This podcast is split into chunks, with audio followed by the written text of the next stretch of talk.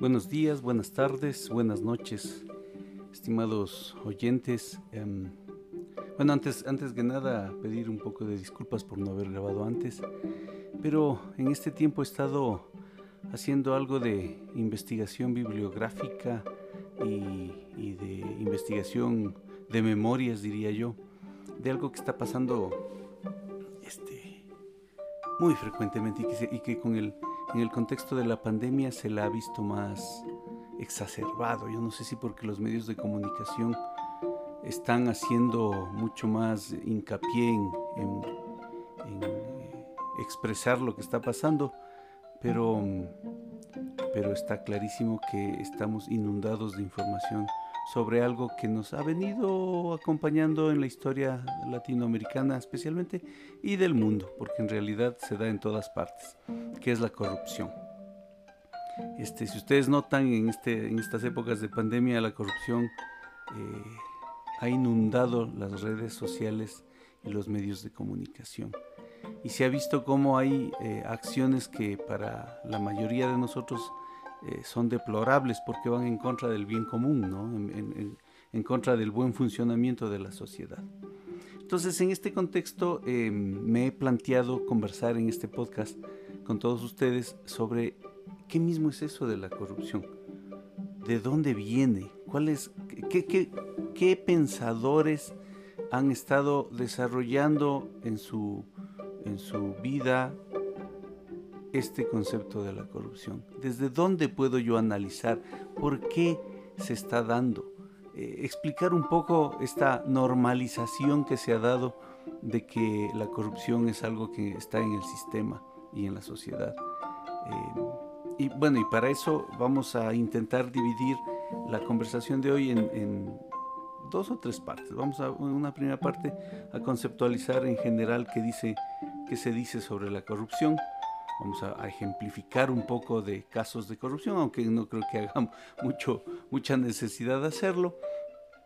Y luego vamos a intentar analizar desde algunos pensadores, desde la psicología, para ir comprendiendo si esto es parte normal de la psique del ser humano, ¿verdad? Vamos para esto a ver un par de, de autores y luego vamos a intentar entender desde la sociología, desde algunos conceptos sociológicos, cómo puedo yo ir explicando este, este proceso de corrupción que se ha venido dando sistémicamente en la sociedad, ¿verdad? Y vamos a ir terminando, eh, esperemos que el tiempo nos dé para todo esto, eh, con una explicación más bien filosófica ¿no? Desde, desde dónde puedo, cómo lo explico yo desde la filosofía y vamos a tomar igual ahí algunos autores para intentar entender esto en la realidad y, dar un cierre, ¿no? Con, em, con nuestra eh, percepción y conclusión sobre esto de la corrupción, que ya vamos a ver es un proceso que ha venido acompañando a la humanidad, pero que se ha exacerbado en esta época eh, de pandemia, ¿no? Em, cuando, cuando revisamos un poco la corrupción se nos viene a la mente algunos, algunas ideas, algunas noticias, algunas experiencias que hemos tenido que pasar eh, sobre actos que son corruptos, que, por esencia eh, son, son, son, considerados corruptos. Eh, se me viene a la mente el caso de un amigo que quería sacar una licencia o reemplazar su licencia caducada de manejo y claro, cuando fue al sistema a tratar de sacarla, a hacer todos los pasos, vio que era muy difícil sacar eh, en tiempos en los que necesitaba, o sea, se demoraba mucho y, él necesitaba hacer un viaje. Eh, y claro, en, ese, en esa desesperación tomó la decisión de em, acudir a alguien que le ayude a tramitar esto. Pero en ese proceso em, él me cuenta, se, eh, no, no, no, no le dio la gana de, hacerlo, o sea, porque le estaban cobrando, porque le parecía injusto, porque el sistema debía funcionar, pero se le presentó un viaje y, eh, manejando, y él tuvo, tenía que o manejar o manejar. Y, claro, en ese viaje, en donde él ya tenía todos los pasos prehechos, ya tenía la cita, etcétera, para sacar la, la, la bendita licencia, eh, tuvo que viajar y, en ese viaje algo que él me dice que nunca le habían pedido, nunca una vez siquiera en un viaje de esa misma característica, la licencia de conducir, en ese viaje le, lo pararon cinco veces, ¿no? Cinco veces. Y claro, si es que él no ayudaba a la policía a tener algo de dinero para sus eh, refrescos y comida, entre comillas lo digo, este, eh, iban a, cogerlo preso o a aplicar lo que diga la ley, etc. Claro, él regresó y logró sacar tranquilamente la, licencia, pero claro, muchísimo tiempo después de lo que necesitaba, ¿no? Eh, y, él se, hacía la pregunta, o sea, yo debía haber hecho eh, el pago a este tramitador para evitarme todos estos problemas. Ese es un ejemplo. Otro ejemplo es lo que últimamente se ha dado aquí en nuestro país con, gente que, eh, que, por tener contactos, influencias, ¿no? esa lógica este, muy mafiosa, mm, logró hacer contratos para vender insumos médicos en tiempos de pandemia, con sobreprecio y con eh, prioridad en la, en la compra, ¿no? Eh, casi a nombre escrito y a dedo fijo se les hizo la, la, compra desde hospitales. Y claro, se ha visto que ahí hubo un negociado, hubo este, procesos fraudulentos de compra, etcétera, etcétera, ¿no? Y bueno, eso como, pocos ejemplos. Eh, y se me ocurren un montón más, que seguro ustedes tendrán muchos más ejemplos de lo que significa la corrupción, ¿verdad? Eh, pero, ¿qué es esta corrupción? ¿A qué le estamos diciendo corrupción?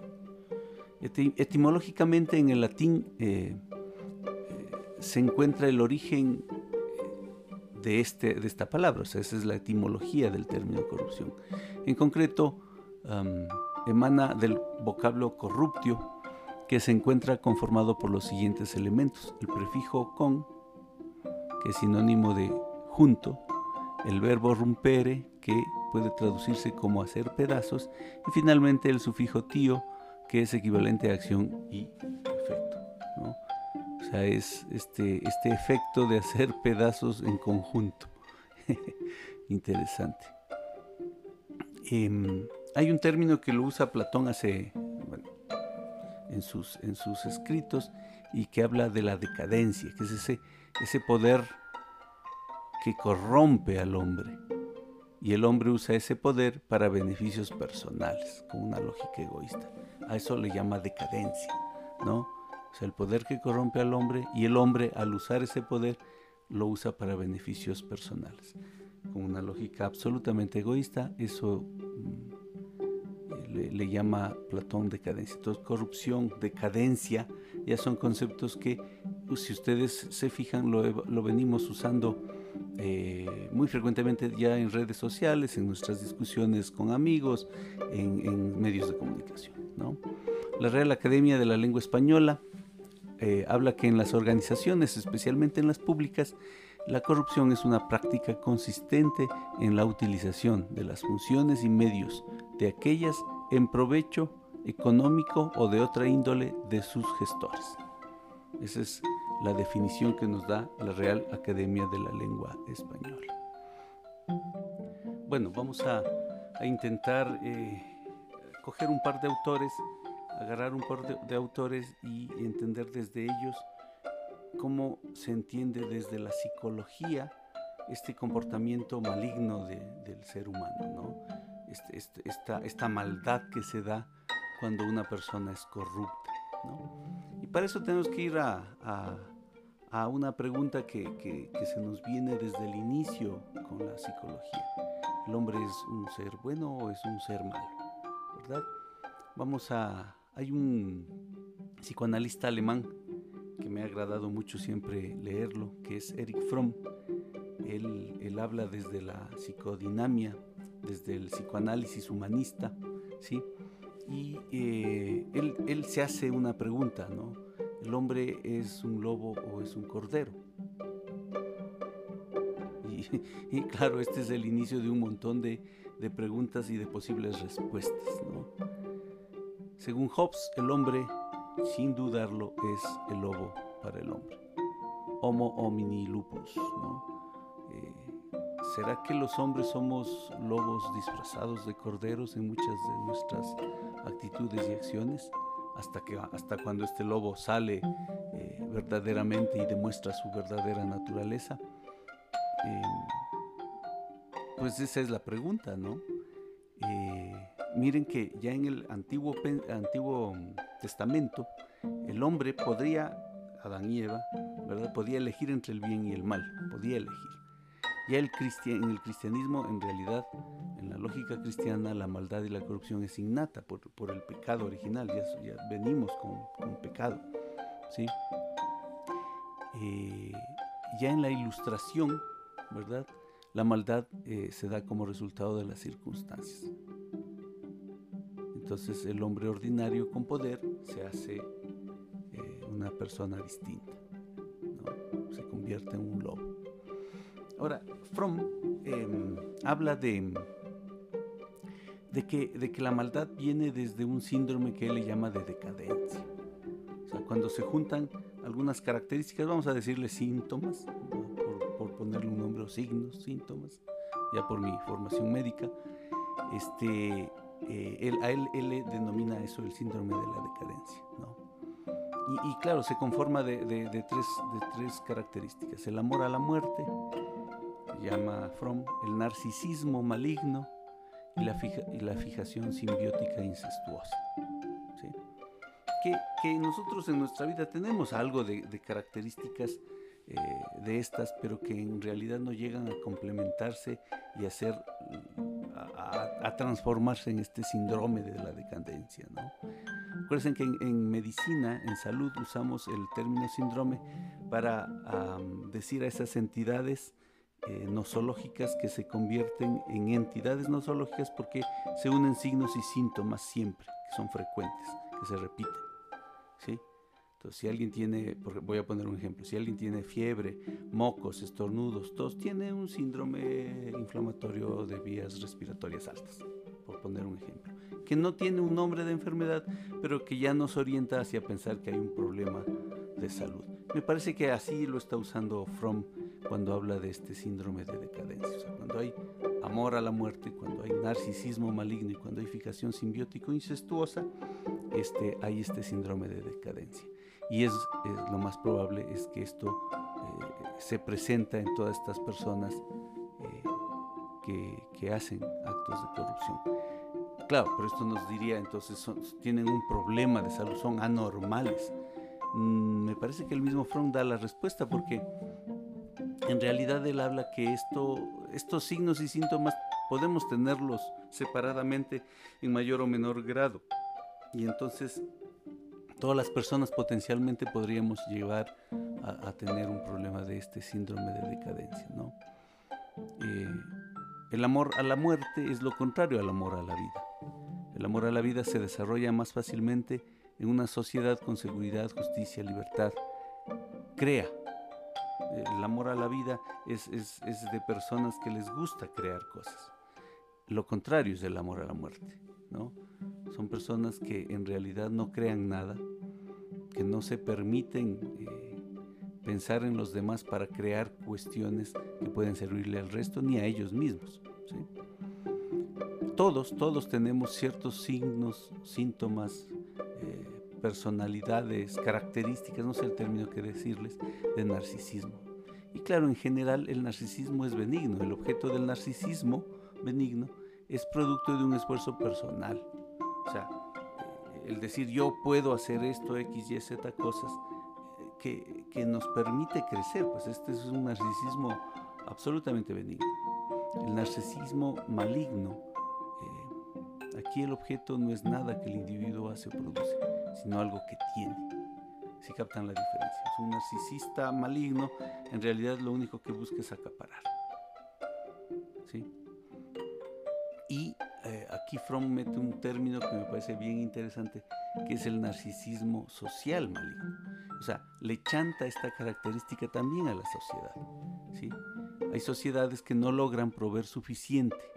Tiene que proveer una satisfacción de tipo narcisista maligna para evitar el disgusto eh, social. ¿no? Eh, por ejemplo, eh, decir nosotros tenemos una raza superior o la, clase en la que yo a la que yo me pertenezco, la clase social es superior a ¿sí? el nacionalismo, el, incluso la, fidelidad a equipos de, deportes, eh, el amor a la técnica. ¿sí? son, son cuestiones que la sociedad nos da y que si se, si se transforman en una generalidad, eh, podríamos hablar de que hay un narcisismo social maligno, ¿verdad? Y claro, todas estas son, son eh, cuestiones variables que nos permiten eh, acercarnos hacia un proceso corrupto, individual o social. Entonces no hay una, hay una falta de objetividad y de juicio racional ya en toda la sociedad. Así como pasa en las personas, en los individuos, también se da en toda la sociedad. Y la, la fijación incestuosa, esta fijación incestuosa a la que se refiere como el tercer signo eh, from, em, se refiere a esta necesidad que tenemos los seres humanos por una fuerza que nos dé seguridad, por algo que nos dé seguridad, protección, amor, ¿no? Claro, esto de incestuoso viene de la lógica freudiana de, este amor y necesidad de la madre, ¿no? Pero, pero esto es una imagen simbólica, diría yo. es esa, esa necesidad que tenemos de seguridad, protección y amor. Entonces la persona eh, simbióticamente adherida, es una simbiosis, ¿verdad? Eh, se adhiere, eh, se hace parte del huésped. Está adherida a un ídolo de seguridad y protección esta dependencia, este miedo llegan a un grado que se opone a la vida sensata. Pues, o sea, este objeto de la fijación a la madre, a la nación, a la raza, ¿verdad? Que se da, yo diría, al dinero, a la posición social, al poder, ¿sí? Es esta fijación incestuosa de la que nos está hablando Fromm. No, estas personas no sienten a otro ser plenamente humano tienen, eh, tienen que tener algo que les sujete y los hace ser humanos, ¿sí? Este, obviamente eh, esta fijación incestuosa es antagonista, ¿verdad? De la independencia y de la integridad personal. Una persona que tiene fijación incestuosa em, va a necesitar de esta sensación de seguridad y protección dada por algo. Entonces, claro, si uno dice, quiere analizar la corrupción y toma from, uno podría afirmar que, claro, alguien corrupto tiene un síndrome de decadencia, ¿sí? En donde tiene un amor a la muerte, un narcisismo maligno y esta fijación simbiótico incestuosa. Em, pero será, o sea, yo me sigo haciendo la pregunta porque si ustedes notan ahí o sea, está tan extendido este problema de la corrupción que yo no sé si esto sea un problema, nosotros en salud siempre hablamos de salud, bueno, al menos desde el paradigma biomédico, ¿no? De que alguien que está sano es alguien que no está enfermo. Entonces, desde esta lógica de síndrome eh, de la decadencia, síndrome de decadencia, ¿será que hay malos y buenos? Nuevamente la misma pregunta, ¿somos lobos o corderos? O sea, hay, positivos, negativos, no sé. Pero esta es una forma eh, que nos da Fromm para intentar entender la maldad en el ser humano. ¿no? Y si mezclas esto, ya vas a ver que podrías explicar un montón de gente que no necesariamente ha sido corrupta, sino que ha sido absolutamente tirana y ha, producido cosas terribles en la historia de la humanidad. ¿no? Eh, bueno, vamos a ver si con, con, Fromm podemos explicar. A mí me parece que nos queda corto Fromm porque insisto que hay esta tendencia a, lo, positivo negativo, a esta dualidad, y no me parece que la realidad sea tan blanco y negro. Hay otro autor que se hizo famoso a principios de este siglo, a finales del siglo pasado, que es Daniel Goleman.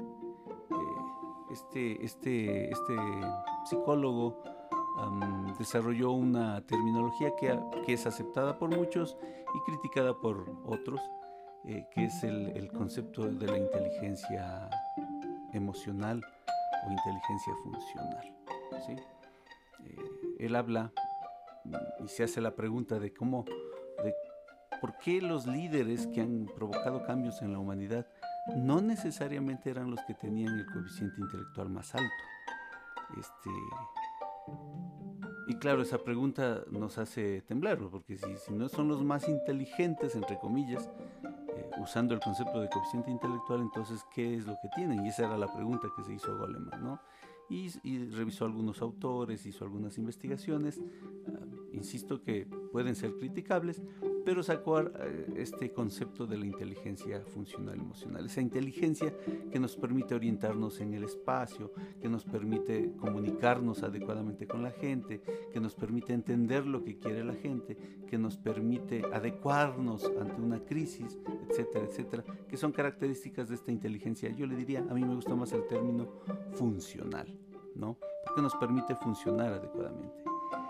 Y claro, se ha visto que hay líderes, yo sí creo que la mayoría de los líderes no necesariamente tienen el coeficiente intelectual eh, más alto, no son para nada retrasados, obviamente, son gente muy inteligente, pero que más bien tiene estas inteligencias que le permiten adecuarse a la, a la realidad.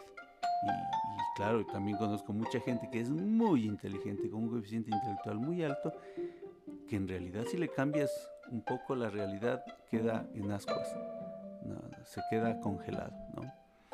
En el año 2006, Goleman publicó un libro que me parece muy interesante leer, que, habla de la... El título del libro se llama Inteligencia Social. En este libro, él desarrolla el concepto, este nuevo concepto de inteligencia social, y claro, eh, eh, desde el inicio está escrito eh, basándose un poco en neurociencias. Él habla de que hay células neuronales en cierta parte específica del cerebro, ¿verdad? Que se encargan de, le llegan este, estímulos visuales, auditivos, etcétera, visuales especialmente, que le permiten darse cuenta o por lo menos remedar lo que facialmente eh, demuestra la otra persona y por lo tanto comienza a sentir lo que siente la otra. Eh, a esto le llama empatía, ¿sí? Es, eh, que es este, este concepto de sentir con el otro. Este Goleman eh, habla que esta empatía es el primer eh, inhibidor de la crueldad humana. Es decir, lo, que, lo que decíamos antes, ¿no? entre Fromm y Hobbes, que hablaban del hombre lobo, cordero. ¿sí? ya Goleman nos dice la empatía con esta explicación neuropsicológica, eh, nos lo pone como el primer inhibidor de la crueldad humana. El sentir con otro. Y él habla de una triada, también les encanta el, número 3, y habla de una triada oscura. O sea, esta gente que ha sido cruel, en general ha tenido estas, yo también le voy a seguir diciendo signos o síntomas que forman esta triada oscura, muy parecida, ¿verdad?, al síndrome de la decadencia de Fromm. Esta triada oscura eh, significa que alguien que es narcisista, maquiavélico y psicópata es muy probable que sea, es potencialmente una persona cruel. ¿Será un lobo? No sé. ¿Será esta la base de explicación para alguien que tiene que hace corrupción. Eh, vamos a seguirlo intentando pensar. ¿sí? Em,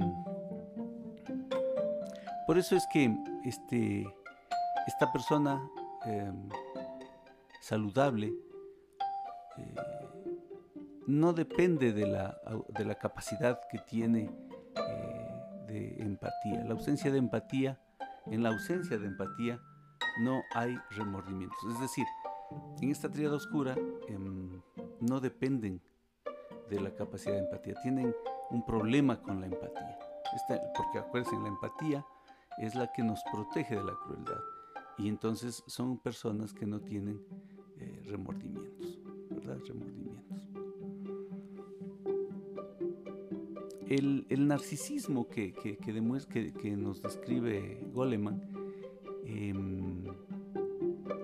este yo como centro del mundo, ¿verdad? Eh, también puede eh, transformarse en una organización, o sea, socialmente en una organización narcisista. Uno se convierte eh, en el universo moral de uno mismo, ¿verdad? Hace lo que necesite para conseguir lo que se quiere y se cree que es correcto. Pero esta, este correcto nace desde, desde esta óptica narcisista de que es, es lo que yo he pensado y lo que yo eh, he creado, este universo moral en sí mismo. Claro, la parte maquiavélica eh, me parece que está perfectamente expresada con el término el fin justifica los medios. Es decir, si yo tengo eh, desde el narcisismo colectivo esta moral, este universo moral que se centra en mí mismo, ya en la parte maquiavélica el fin justifica los medios. Si ese es el fin, pues yo haré todo lo que sea posible para esto. Póngale a esto eh, dinero, poder, ¿verdad? Y entonces el narcisismo y el maquiavelismo ahí nos, nos, nos, va orientando hacia tener una persona que puede ser potencialmente cruel o potencialmente corrupta. Y eh, el otro es el psicópata, ¿no? la psicopatología, en donde el otro, como no tenemos este poder de empatía, de, sentir lo que siente el otro, de ponernos en la posición del otro, el otro en realidad se convierte en un objeto por lo tanto no existe empatía, no existe em, eh, autojuzgamiento de mis actos, ¿verdad? ¿No? no hay remordimiento, como diría eh, Goleman. Entonces eh, la otra persona es una cosa, una cosificación. El, objeto, el, otro es un objeto, no, no es un sujeto que responde a una igualdad y a un sentimiento conmigo. ¿sí? Entonces, claro, una persona que tiene estas características también potencialmente eh, podría ser corrupta. Ahora, ¿qué me preocupa de este, de este concepto? Eh, lo mismo, muy parecido a lo que dice Fromm, ¿no? O sea, me parece que ya no es tan drástico como Fromm, pero claro, hay, hay matices, no necesariamente, todos tenemos algo de narcisista, todos tenemos algo de maquiavélico y tenemos algo de psicópatas, ¿sí? Entonces hay, hay rangos. Y ahora, ¿cómo explico esa la corrupción? Esto, esta, esta, esta, este montón de actos que hacen personas en, detrimento de la mayoría, pero para beneficio individual. ¿verdad? El uso de herramientas del Estado y del poder para poder tener ventaja individual bueno, vamos viendo, o sea, como estamos hablando de conceptos psicológicos, obviamente está hablando de la psique de un ser humano, no está hablando de toda la sociedad como tal, ¿sí? Bueno, vamos a, intentar entonces entender cómo esto, que se construye desde la individualidad, como es la psique, obviamente estudiado por la disciplina de la psicología, este, eh, lo vamos viendo en la sociedad, ¿no? Y para eso vamos a necesitar algunos conceptos desde sociología que podrían darnos pautas para ir entendiendo a la corrupción. Eh, insisto que tengo un sinsabor con los conceptos anteriores porque me parece que eh, hacen muy blanco y negro la, la, explicación y no es así. En realidad hay un montón de tonalidades y no necesariamente alguien malo, cruel, hizo un acto de corrupción. O sí, no sé, ya vamos a, a irlo disgregando, ¿no? Entonces, para eso hay que entender un poco, este, tener una explicación sociológica. Y para esto vamos a usar igual algunos, algunos autores, algunos autores, ¿sí? Uno de esos me parece interesante es Max Weber. Este es un sociólogo alemán que, que, arma a principios del siglo pasado las bases conceptuales para entender al Estado y a la sociedad, ¿no? Entonces hay dos, dos conceptos ahí interesantes eh, que me parecen que son pertinentes para ir entendiendo la, corrupción. Uno es el Estado, ¿verdad? Como esta institución social que tiene una, un área geográfica, que tiene unas normas, ¿verdad? Que tiene una población y que eh, puede usar eh, legalmente la fuerza para poder eh, hacer que se cumplan esas normas y esas reglas de juego. ¿verdad? Ese es el Estado desde una lógica beberiana. Por eso es que tiene su, su brazo efector en la justicia y en la, en la policía, en las Fuerzas Armadas, ¿verdad? para poder ejercer la violencia con legalidad. Em, y claro, el otro concepto es el de acción social, eh, que también es desarrollado desde Weber y que nos habla de que la acción social es este comportamiento en el que el significado que la gente, las personas, acuérdense del, del concepto de hábitos donde, y del campo desde Bourdieu, donde hablábamos de la gente como la persona que está jugando en la sociedad. Entonces aquí habla de eso, de que el comportamiento en, que, en el que el significado que la gente o los agentes Em, le asocian está referido al comportamiento de otros, siendo este último por el que seguía el comportamiento de aquellos. Es decir, eh, siempre hablan los sociólogos en difícil en realidad.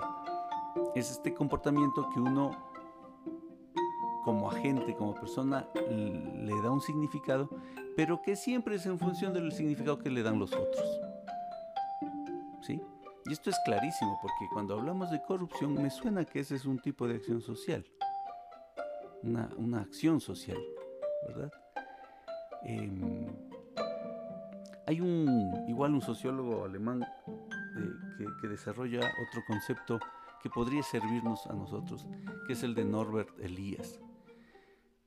Y claro, él habla de que hay un, proceso civilizatorio en la sociedad y, habla que este proceso civilizatorio eh, se va dando por cuanto las personas, ¿verdad? Eh, necesitan al inicio mucha eh, coacción desde el Estado. ¿Se acuerdan que Weber decía que el Estado es el que ejerce el poder y la violencia legalmente para hacer cumplir las normas? Este, entonces, claro, Elías dice un Estado en donde se necesita que la población tenga mucha coacción es un Estado poco civilizado. Y un Estado donde la población en realidad ya no necesita coacción y se autocoacciona, es solito. Se autocoacciona, es mucho más civilizado, ¿verdad? Si vamos uniendo estos, esto, eso significa que la acción social en un estado mucho más civilizado, en realidad se da por este comportamiento en donde el significado de lo que yo hago depende de lo que significa para los otros. ¿Sí? Y claro, esto me guía absolutamente en un estado eh, según Elías sería más civilizado. Eh, ¿Será que esto, de esto depende la, corrupción? No sé. Me parece que existen también muchos casos de corrupción en países que le llamamos más civilizados que los nuestros, que nuestros países latinoamericanos. ¿sí? O sea, no puedo negar que probablemente tengan menos actos de corrupción, pero, eh, pero hay, pero existe. O sea, ya vamos viendo que, por ejemplo, la, la, acción que, que hizo las um, políticas que tomaron eh, las entidades de salud en Suecia, por ejemplo, de, permitir a la gente que autónomamente eh, se autoaíslen, se distancien, usen el tapabocas, etcétera, no tengan reuniones, eh, en un país que nosotros llamaríamos civilizado, a la final no ha servido mucho. Y Suecia está ahorita, en este momento, agosto del 2020, eh, como uno de los países con más problemas por el coronavirus y por la pandemia. ¿Verdad? Entonces parecería que esta autocoacción no funcionó muy bien, en realidad. No funcionó muy bien, ¿sí? Sí es cierto que parecería que en esos países hay menos actos de corrupción, de acuerdo. ¿sí? Entonces tendrá que ver esto de la acción social desarrollado por Weber y el Estado y este proceso civilizatorio eh, tendrá que ver con esto, eh, es probable. Ahí hay otro concepto que nos puede servir para ir entendiendo este, este proceso de la corrupción, esta corrupción. Y el otro es otro, un autor que ya lo hemos tratado en otros podcasts, que es Pierre Bourdieu, con su teoría de los campos y el hábitos, ¿verdad? Entonces, si en este campo social este, una de las formas en que los agentes, o sea, todos nosotros, ganamos capital simbólico eh, y capital económico, obviamente, eh, es mediante un hábitus que es corrupto, o sea, eh, desde esta lógica la corrupción sería un hábitus, ¿no?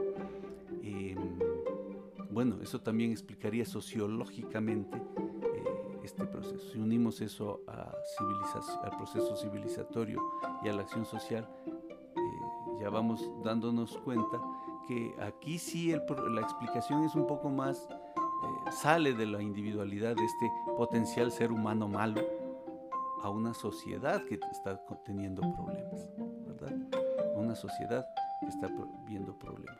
Y claro, esto, esto nos, nos, nos facilita un poco mejor la comprensión del problema de la corrupción eh, y nos hace ver el, eh, esta, esta lógica de la corrupción desde desde una teoría más bien sistémica y compleja. No, no es tan fácil como blanco y negro, no es unicausal, es, es multicausal y, está, todo está relacionado con todo, ¿verdad? Este, hay muchos, muchos otros conceptos que nos podrían ayudar, ¿no? podríamos hacer otros podcasts para ir analizando más eh, sobre esto de la corrupción pero em, creo que con estos ya nos vamos dando cuenta de que el concepto de la corrupción y el, decir X persona es corrupta y por lo tanto es mala ya no está tan fácil de decir. Podría tener muchas más explicaciones, ¿verdad? Eh, bueno, y ahora eh, deberíamos también eh, entender un poco desde, desde la filosofía de dónde viene esto de la corrupción, porque aparentemente podríamos decir que ahora esto también tiene que ver mucho con el concepto de proceso civilizatorio y de, y de, pensar que lo, lo, anterior era más simple y mejor que lo que ahora vivimos. Pero podríamos decir que ahora hay más corrupción que antes. Ah, discutible. Pero creo que la mayoría de las personas, en este momento al menos histórico de la, de la pandemia, eh, lo está pensando así. Estamos llegando a una crisis eh, donde el coronavirus eh, más bien nos ha hecho explotar, explicitar un montón de problemas que ya veníamos teniendo desde antes. Hace poco oía a una compañera que hace un podcast, una distinguida mexicana, y ella hablaba de que de estos términos de normalidad y la nueva normalidad, ¿no? O sea, en realidad la normalidad era, un era una normalidad de crisis. Estábamos en plena crisis en todo el planeta, social y económica. Y la nueva normalidad, no sabemos eh, si el término sea ese el más adecuado, pero eh, no es, debería ser una oportunidad desde mi punto de vista. Eh, regresando un poco a esto de la corrupción, claro, esta corrupción es parte de esta normalidad y deberíamos intentar en esta nueva normalidad, si usamos esos términos, eh, buscarle soluciones. Ahora, desde una explicación filosófica, miren que, que aquí también podríamos decir que, que, el proceso de ir comprendiendo la realidad que se ha venido dando en la historia de la, humanidad eh, y desde la lógica obviamente europea, occidental, desde una filosofía occidental, eh, vamos viendo que hay momentos históricos donde uno va pensando distinto. Ya lo dijimos antes, pero por ejemplo, eh, eh, Platón, época de Grecia, hablaba que, cuando habla de las ideas, habla que lo perfecto está fuera de nosotros. O sea, nosotros somos imperfectos. este mundo de las ideas perfectas está fuera de nosotros algo que el, cristianismo también lo, apuntala, ¿no? O sea, si hay un corrupto, ese es humano, yo vengo con pecado y soy yo. El, lo bueno está fuera de nosotros. ¿sí? Esta, esta lógica, eh, claro, hace que si yo pongo una norma, etcétera, yo tenga que cumplirla.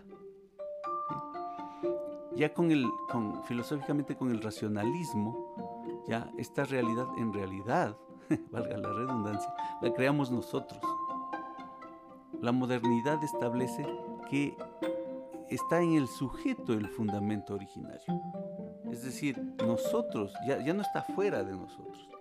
Entonces ya nos da una responsabilidad a nosotros si hacemos algo, entre comillas, malo o bueno. ¿Sí? Y esta lógica eh, se va desarrollando en, todo, en toda la modernidad, diríamos, del pensamiento. Eh, viene un filósofo alemán muy famoso que hace un quiebre, un punto de, un punto de orden en esta lógica de pensamiento, ¿no? Y es Nietzsche. Y él habla de que esta materialidad de la vida, eh, o habla de la materialidad de la vida, en donde la vida es el concepto fundamental. La vida deviene porque la voluntad de poder es el eje dinámico de la vida. O sea, está relacionado con la vida. Esta voluntad se encarna en este hombre que va más allá, lo que algunos le llaman el superhombre, le, traducen como el superhombre, pero va más allá de ser este hombre borrego que, que, sigue lo que hace todo el mundo, sino este hombre que hace su vida individual, hace su vida viviendo el día a día, sabiendo que ya mismo se muere, ¿no? Y claro, esto rompe con esta lógica de tener unas normas, centra en el hombre eh, el fundamento principal de la vida. Los valores en esta lógica, ya desde ética, son formados por el hombre y se incorpora en la cultura y se expande mediante procesos de socialización. O sea, el hombre es el que arma estos valores que podrían traducirse a, a valores morales, ¿verdad? Y que se incorporan en la cultura y por lo tanto se expande mediante este proceso de socialización, mediante la acción social que decía Weber, o mediante el hábitus que dice este, Bourdieu. Entonces, claro, mientras antes de Nietzsche había unas leyes que coaccionaban, desde Nietzsche ya la filosofía nos da fundamentos para decir que es el hombre el, centro y por lo tanto su accionar. Esto da pauta a mal, interpretar, pues porque, eh, claro, eso da pauta filosófica, ¿verdad? Para decir que yo hago lo que yo creo y la verdad es la que yo creo y por lo tanto yo hago lo que tengo que hacer sin ninguna responsabilidad hacia el resto, ¿verdad? Pero eso es una mala interpretación, me parece. Es, esa mala interpretación se va a dar mucho mejor en alguien que tiene este síndrome de decadencia o en esta triada oscura que, demuestra, que nos hablaba nuestros eh, psicólogos antes eh, nombrados. ¿sí? Claro, esta ética es, es, es, diferente, rompe con lo que habíamos venido desde el cristianismo y desde el racionalismo, ¿verdad? Rompe, rompe eh, absolutamente. Ya Foucault en los años 60, 70 habla del poder, ¿no? Y claro, eh, él, él, desarrolla esta lógica del poder disciplinario, en donde eh, este poder disciplinario produce automatización y costumbres, ¿verdad? Que no necesariamente es respetuoso, sino obediente, ¿sí? El, el, poder se vuelve sentido y significado, se hace pasar, porque que nos hace vivir el día a día, ¿sí? Claro, y esta lógica de poder, sumando a lo de Nietzsche, también puede dar pauta a que se cree una sociedad en donde la búsqueda de estas eh, cuestiones narcisistas, eh, maquiavélicas, eh, sean normalizadas. El poder de la costumbre es más poderosa que la coerción, dice Nietzsche, perdón, Foucault. Y entonces este, es complicado. Claro, y si ahí tomamos un poco lo que ahora está pensando en estos últimos años eh, Byung-Chul Han, este filósofo alemán surcoreano, eh, él habla de que vivimos en una sociedad del cansancio que expulsa lo distinto, o sea, necesitamos que todos sean iguales, ¿verdad? Y esta expulsión de lo distinto es la causa, una de las causas de autorrealización y que tiene mucho que ver con la lógica del neoliberalismo.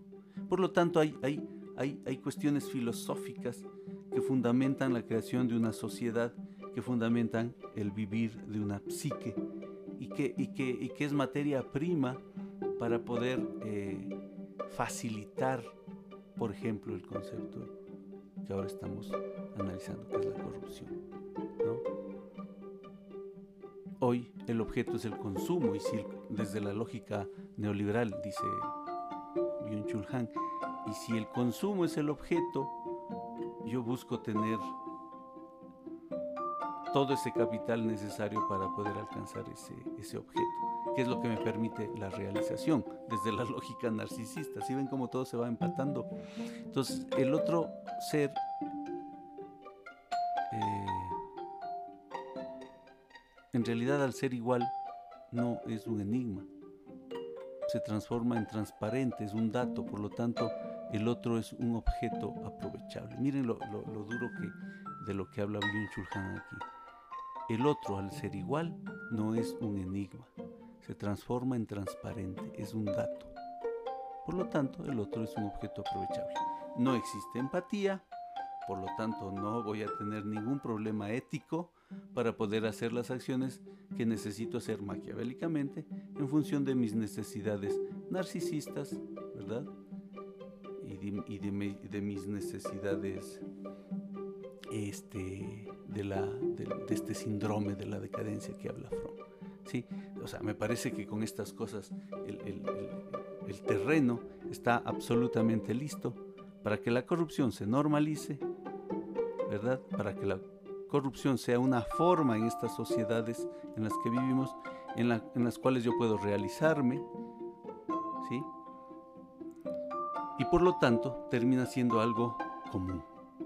El oír que alguien es corrupto, que, que hay una es, producto de esta sociedad. ¿sí? Si queremos hacer cambios, vamos a necesitar trabajar bastante. Pero me parece que el primer paso, el primer paso es explicitar qué es la corrupción, de dónde viene, cómo la explico, ¿sí? Y, ya vamos viendo que no es tan sencillo, en realidad es absolutamente complejo, pero es posible explicarla. Y si la puedo explicar, yo puedo hacer como Estado, como individuo, como sociedad, como campo social, eh, acciones que me permiten cambiar esta realidad de corrupción normalizada a una realidad de una sociedad mucho más eh, comunitaria, en donde los derechos de todos son respetados por todos y los deberes de todos son realizados por todos. Bueno, espero que esta, esta conversación eh, haya sido de su agrado. Sí, sí, me gustaría eh, por las redes sociales, ya voy a, voy a armar un Instagram de este podcast y también pueden hacerlo por Facebook o por um, YouTube, que ya voy a subir también estos podcasts a YouTube. Eh, cualquiera de sus retroalimentaciones serán absolutamente bien aceptadas. Seguro hay muchos otros conceptos que nos pueden ayudar a entender este problema de la corrupción, pero bueno, les pongo en la palestra estos que espero sean eh, una puerta de entrada para que a ustedes les dé más curiosidad y vayan a buscar mucha más información. Muchas gracias y nos vemos en el próximo podcast.